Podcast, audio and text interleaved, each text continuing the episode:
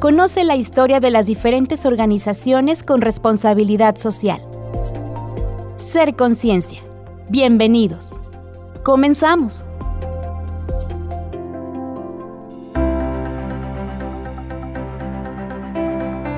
Muy buen día. Bienvenidas y bienvenidos a Ser Conciencia, donde conoceremos las diferentes asociaciones y fundaciones sin fines de lucro que hay en el Estado con la intención de saber a quién acercarse para recibir ayuda. Hoy les presentamos a De mi mano tu mano, una asociación civil que funge como estancia para niños con discapacidad severa intelectual y o motora. Primero, conozcamos sobre la discapacidad y su clasificación.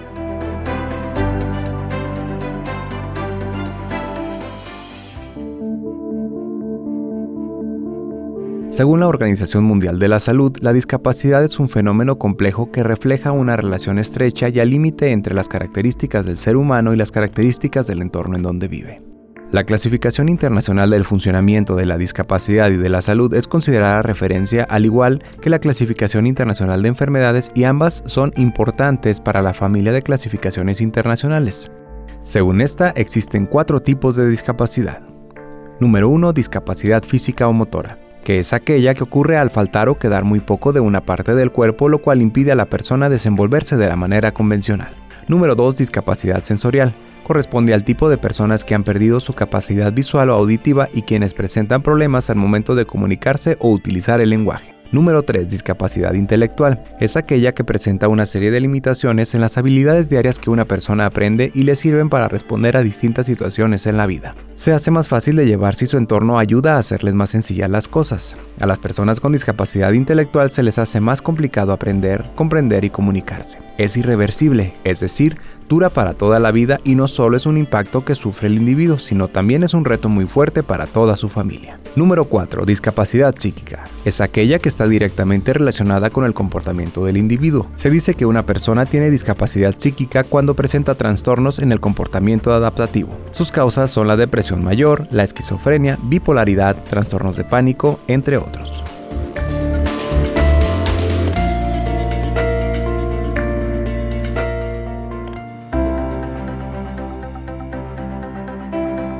Ahora sí vamos a comenzar, sobre todo para conocer de mi mano tu mano y para ello está con nosotros Lucky González, a quien agradecemos la presencia y por supuesto la disposición de compartir todo lo que hacen en esta asociación. Bienvenida y muy buenos días. Muchas gracias, muy buenos días y la verdad que bueno saber que existen estos espacios. Muchas gracias por acompañarnos. Oye, de mi mano tu mano, ya desde hace cuánto tiempo hacen este tipo de actividades y principalmente el objetivo que nos des a conocer de, de lo que hacen allá en la asociación. Llevamos 13 años. Ya este año vamos a empezar nuestro 14, nuestro catorceavo ciclo escolar. Como que ahorita sí que lo pienso, digo, ay Dios.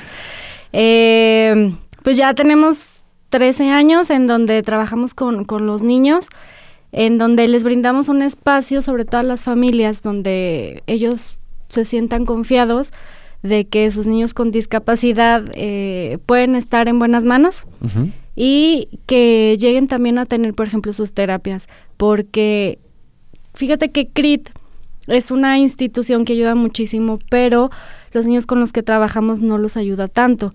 Cuestión de que, digo, es muy legal que se enfocan en personas que tienen como, no, no que una meta o algo, pero por ejemplo, niños que sí puedan llegar a caminar, niños que, que lleguen como a algo, ¿no? Y nosotros más bien por la discapacidad que trabajamos, que es severa, severa que es, que dependen totalmente de nosotros, niños de custodia se les llama, personas. Porque luego me dicen, no, ya no son niños, sí, no, ya son bien grandes. Porque también atienden adolescentes, jóvenes. Sí, fíjate que nuestra más grande tiene 27 años. Pero para nosotros siguen siendo niños, ¿no? Entonces, este, son personas de custodia, dependen totalmente de nosotros. Utilizan pañal, no comen solos, eh, pues prácticamente todo se les hace. Son niños que están 24/7 en su silla de ruedas y pues por ende también es muy complicado que los acepten como en cualquier lugar, ¿no? En una guardería, si son chiquitos, en una escuela, pues definitivamente no. Entonces, pues nos enfocamos en eso porque aquí en Aguascalientes no, no había, no había quien trabajara con eso.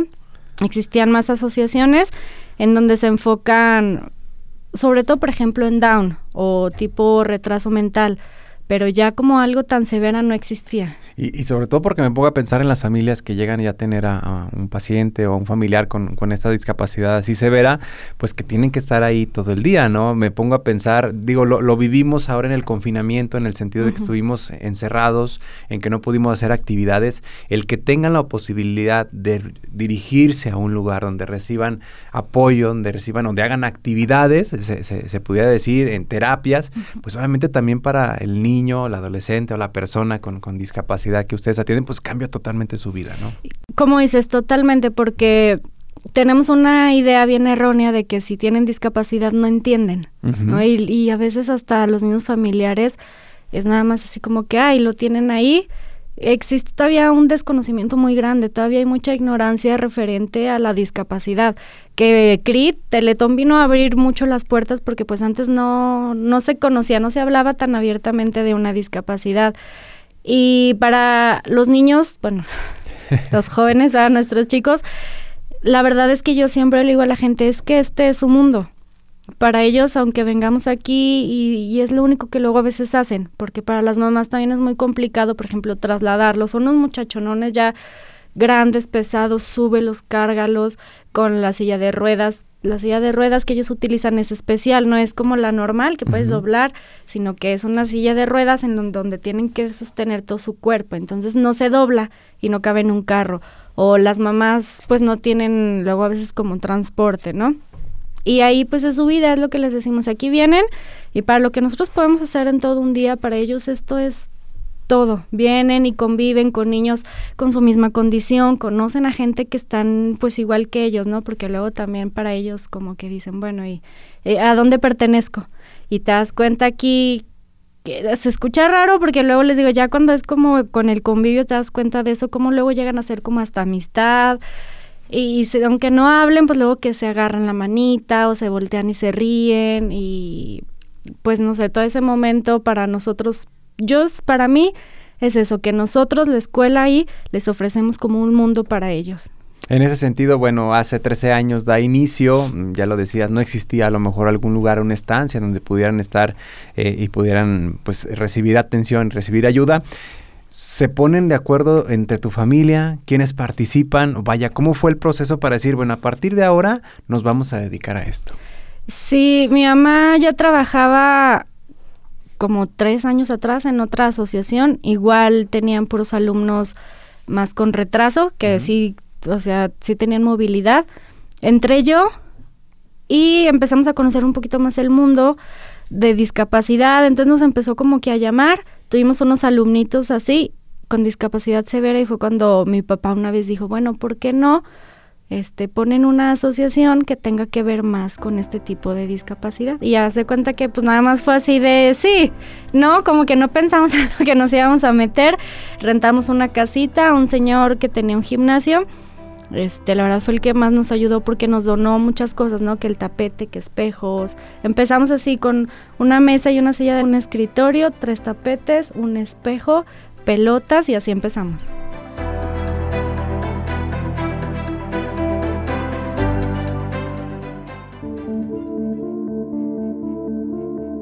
A continuación te presentamos 7 cosas que puedes hacer para apoyar a las personas con una discapacidad. Primero, pregunta antes de apoyar. Si alguien necesita de tu apoyo probablemente lo pedirá. Nunca tome la decisión de apoyar sin antes preguntar si es necesario. Número 2. Hazte consciente del espacio personal. Las tecnologías de asistencia como las sillas de ruedas y los bastones son parte importante del espacio personal de sus usuarios y usuarias. Nunca empujes o toques un apoyo de la movilidad sin pedir permiso previamente. Número 3. Asegúrate de incluir a todas las personas en tus planes. Organizas una comida de cumpleaños, no dejes fuera a ninguno de tus amigos y amigas. Planeas una cita de trabajo, considera las necesidades de cada participante. Asegura que esas reuniones profesionales y personales se realicen en lugares accesibles. Hoy en día, existen muchos espacios que garantizan el derecho libre al acceso de las personas con discapacidad. Número 4. Háblale directamente a todas las personas. Cuando entables una conversación con alguien, haz contacto visual y dirígete a él o ella. Una persona que no habla puede comprender perfectamente bien lo que estás diciendo y quizás tiene maneras de expresarse para responderte. Y una cosa más, si vas a hablar por mucho tiempo con alguien en silla de ruedas, es recomendable que te sientes para que la conversación sea más cómoda. Número 5. Habla claro. Y además escucha. Si estás trabajando con una persona que tiene una discapacidad cognitiva, utiliza conceptos claros, palabras simples y concretas. Número 6. Lucha contra los estereotipos, los prejuicios y las prácticas nocivas. No discrimines con tus acciones y menos con tus omisiones. Número 7. Infórmate sobre los derechos de las personas con discapacidad, sobre accesibilidad y sobre cómo tú puedes participar para hacer del mundo un lugar más accesible.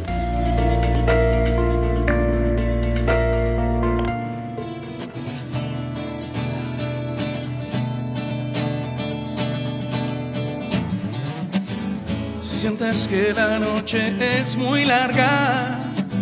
Y te sientes sola sin consejos ni miradas, no permitas que el dolor te haga cómplice de su guardada Y no te dejes derrumbar, aprende a tomar lo mejor que nos ofrece la vida al caminar. Dale gracias al Señor la bendición de ser quien eres y por mantener una ilusión, una ilusión.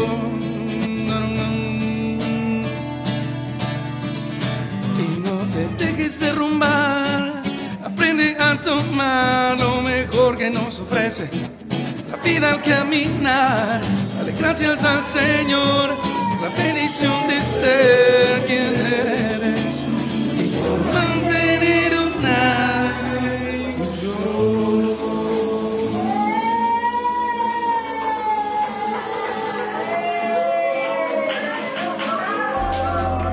Comunícate con nosotros al WhatsApp 449 912 1588 ser conciencia.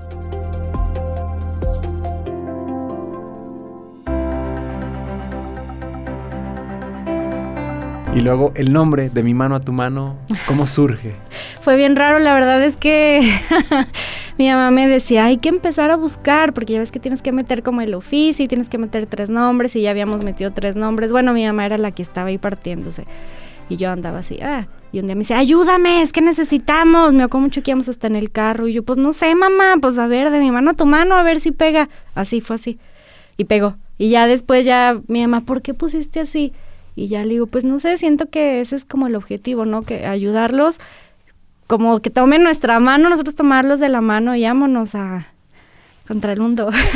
y todos juntos. Sí. En, ese sentido, bueno, es importante dar a conocer mm, para quienes pueden recibir ayuda directa, eh, directamente ahí con ustedes, qué les solicitan, qué requisitos tienen, bueno, en dado caso que quieran acercarse directamente a la estancia. Pues prácticamente ahorita solo es que tengan discapacidad severa. No podemos todavía meter otro tipo de discapacidades porque no tenemos el personal. Tristemente por ser asociación civil, pues no hay mucho recurso, ¿no? Y quienes trabajan con nosotros prácticamente lo hacen por voluntariado. Y pues es muy difícil, somos muy pocas como para poder absorber más. Afortunadamente el espacio ahorita sí, los sí lo tenemos, tenemos un espacio bastante grande, pero pues tanto acondicionarlo, pues todo es dinero, acondicionarlo, el personal, sí hay personas que dicen, no, sí, yo voy de voluntaria, pero y nosotros entendemos perfectamente el momento de que pues a lo mejor es un día y cuatro no, pues no se puede, ¿no? Y pues sí, eso es un poco difícil, pero la verdad, ahorita solamente lo que se requiere es que tengan discapacidad severa para poder atenderlos. En la actualidad, ¿cuántas personas eh, han atendido? Y bueno, sobre todo que nos pudieras compartir a lo largo de todos estos 13 años, eh, ¿a cuántos han atendido aproximadamente? La verdad no creas que han sido como una cantidad enorme. Más bien los niños que tenemos los tenemos desde, tenemos niños desde el día uno, así, desde el día uno los tenemos y hasta la fecha están con nosotros. Pero no sé, ¿qué te gusta? Como 50 niños más o menos. Hemos, van, vienen, nos cambiamos de ubicación, entonces también hay tristemente, pues hubo personas que ya no pudieron ir hacia donde estábamos. Ahorita estamos en, aquí en Guadalupe, es bastante céntrico, pero como te comento, como no hay mm, luego medios de transporte tampoco tan accesibles, pues ya es muy difícil también que la gente llegue, entonces sí, sí es un poco difícil esa situación. Y bueno, ah, platicando precisamente de ello, ¿qué es lo que hacen al día? Vaya, ¿cuáles son las actividades que llegan a hacer, las terapias o cómo es el orden del día en la ayuda con cada uno de los pacientes? Mm, nosotros llegamos, maestras, ocho y media, tenemos una cochera grande en donde abrimos y ahí recibimos a los niños porque pues tampoco tenemos como la cultura, ¿sabes?, de respetar el estacionamiento. Entonces estamos ahí como unos 40 minutos y ese es el tiempo que tenemos para que ellos entren. Entonces rápido nos acercamos con silla, nos esperamos un rato y entramos para empezar con actividad. Tenemos diferente programa con las terapias, ya sea física, estimulación temprana, terapia del lenguaje, cuarto, tenemos un cuarto multisensorial, actividad libre, bueno, depende de lo que toque ese día, lo hacemos, a partir de las 11.15 se les da de comer, como te comento, nosotros les damos de comer a, cada uno, entonces sí nos llevamos como hora, hora y media más o menos.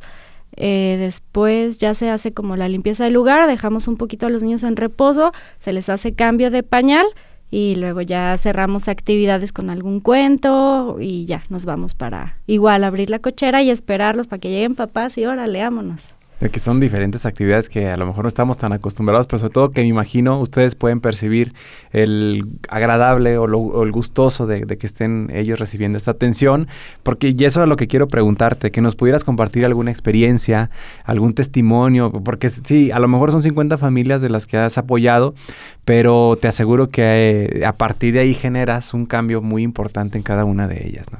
Pues te voy a platicar de uno que a mí me encanta tenemos a un niño que se da a entender bastante bien, ¿no? Y una vez me regalaron un disco de Los Auténticos Decadentes, traía DVD y CD. Entonces lo poníamos y el niño siempre pues, se movía mucho y le decíamos, ¿qué te gusta? Y decía, sí. Y ya le dije, mm, vas a ver, si un día vienen te voy a llevar. Ahí quedó. Y una vez llegó un amigo ahí a visitarnos y me estábamos platicando y teníamos el DVD. Y me dijo, ¿qué crees, Lucky? Los voy a traer. Y yo, ¿en serio? Y me dice, sí. Y yo, ah, qué chido. Y el niño así, ah. Y ya le dije, sí, sí, sí. Me dice, ¿quiere ir? Y yo, que sí. Ahí quedó. Yo nunca le dije nada porque también como que me dio pena estarle insistiendo. Y ese día, el día que llegó en la mañana, me hablan. Me dice, Luqui, te espero a las nueve de la mañana con los niños en el hotel, no me acuerdo cómo se llama el hotel. Y yo así de, rápido llegamos, pues les hablé a las mamás, no, ay, rápido, no, el niño estaba Fascinado. Sí, están las fotos que él sale así viéndolos bien contento. Y ya me dicen, vas a ir, el, manager, ¿no? Me dice, vas a ir al concierto. Le dije, yo sí, los niños no, porque es imposible con la silla de ruedas. Entonces habló y ya dijo, oye, ah, no sé quién, ¿cuánto espacio hay entre el escenario y la valla? Tanto, ábranlo más porque van a ir niños. Entonces, este, niños con en silla de ruedas. Y entonces ya nos dijeron, te vemos en tal puerta a las 10 de la noche, creo que era. Y ya llegamos con la silla y la verdad pues muy padre porque entre todos nos ayudaban a mover las sillas y los niños fascinados. Hasta la fecha tú le dices a esos niños y te empiezan así, le digo, ¿sí te acuerdas que fuimos al concierto? Y ellos así como que sí. Y, y es lo que te digo, muchas veces uno pues piensa que no, no te entienden o no tienen gustos, no sé, porque pues no lo expresan a como estamos acostumbrados. Y ya ese momento, no, yo, y hay fotos y hay videos y entonces tú ves y dices, ay. Oye, qué bonito, ¿no? Qué maravilla que tengan la posibilidad, digo, no cualquier representante, no cualquier agrupación tiene la disposición de, de, por lo menos ¿sabes una foto, cómo se, ajá, y cómo se conjugó todo, conocer a quien lo traía, que en el momento, pues la verdad el manager, como dices, también tuvo como esa sensibilidad y que tuvieron que hacer movederio, los metieron y verlos, por ejemplo, los auténticos lloraban, ¿no? Cuando veían que el, uno de ellos estaba así, ah, no, se, se baja, uno estaba así llorando, ¿no? Y le digo, pues sí, es que no estamos acostumbrados a esto y ver como esa alegría tan simple, pues sí, a todos nos contagiaba. Y yo creo que esa es de las más bonitas que yo tengo, la verdad. Ay, qué bonito, la verdad felicitarles por lo, lo que hacen. Yo sé que eh, pues a veces es como de, de, de corazón, eh, a final de cuentas el poder apoyar, pero imagino lo que repercute y lo que generan, eh, a final de cuentas, no nada más con cada uno de los que llegan ahí directamente a la estancia, sino con su familia en particular, porque quiero pensar que también hay muchos testimonios de las mamás o de los papás en donde les ha cambiado el hecho de que estén con ustedes, ¿no? Sí, fíjate que tristemente tenemos este círculo en el que no hay casi papá presente, es mamá, entonces se les da la oportunidad de que ellas puedan hacer sus cosas. Muchas veces nos negamos como que no, ya soy mamá y ya no puedo hacer nada y ya me voy a entregar a mi hijo. Y aquí se les da oportunidad de que esas seis horas, mira, tú pon que sea, si te quieres dormir las seis horas, duérmete, ¿no? Eh, pues trabajar prácticamente lo que hacen pues la mayoría es eso, que tengan como la libertad de irse a trabajar y que sepan que los niños están ahí. Y como dices, pues sí, también en la familia, pues influye muy positivo, pues tener este, este espacio para que ellos puedan hacer sus cosas, que sus hermanos sepan que hay más niños también con esta condición, que conozcan más personas. Tenemos el hermano de una de las niñas que acude con nosotros, que llega bien contento y se baja y sale, déjame saludo a mis amigos y llega y los saluda así como que, y dame el puño. Y entonces a ellos los familiariza más con la discapacidad, no es tan ajeno. Y que ya no llegue a ser como a veces eh, que no estamos acostumbrados y reaccionamos, Ajá. a veces creo que a mal, ¿no? Por simplemente no, no estar acostumbrados a este tipo de convivencias. Eh, para quien quiera acercarse con ustedes, Lucky, eh, también anexar, por ejemplo, el voluntariado, creo que es muy importante. Por ahí sé del buen Alejandro Cadena, de repente Ah, les visita, sí, ¿no? sí, sí, A- sí. eh, cantante de aquí de Aguascalientes, compositor, y que de repente les acompaña con algunos, eh, pues, actividades de concierto, ¿no? Fíjate que les gusta mucho la música y entonces, por ejemplo, eso de que vaya Alejandro Cadena y les cante, les encanta. De hecho, hoy ahorita tenemos de parte del municipio un cuentacuentos. Entonces, ahorita, mientras nosotros estamos aquí, ellos ahorita los tienen ahí en un cuentacuentos y ellos les encanta ese tipo de, de actividades, conocer gente nueva, ¿no? Que vayas y aunque le des una paletita para ellos ver gente nueva y salir como también de, una- de cierta manera de la rutina les encanta. Y entonces, claro que sí, bienvenidos quien guste conocer un poquito más.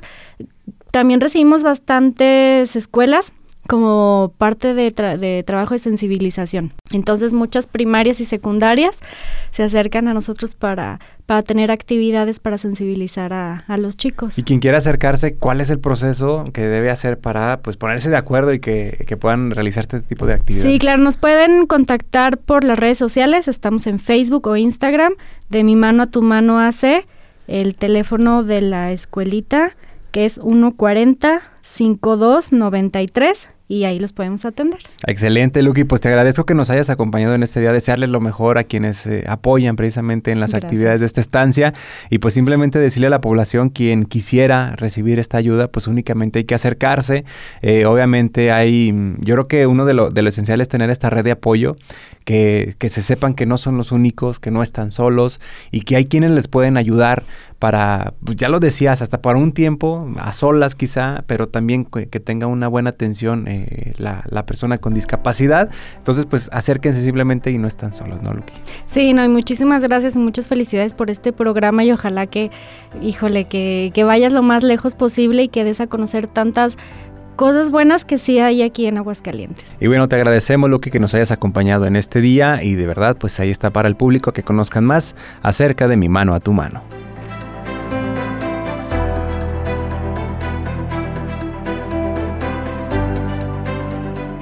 Gracias por habernos acompañado a Hacer Conciencia. Y ahora que ya se conoce a esta asociación, solo resta por pasar la voz para quien requiera de ayuda por parte de mi mano a tu mano.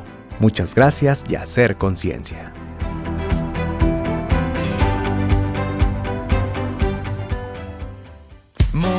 Luces y acción.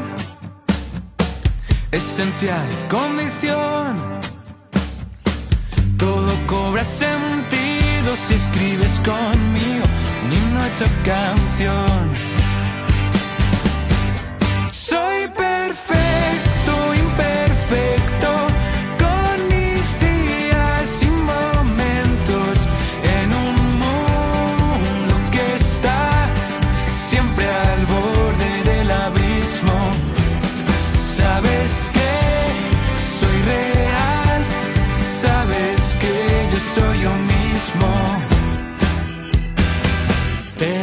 Eres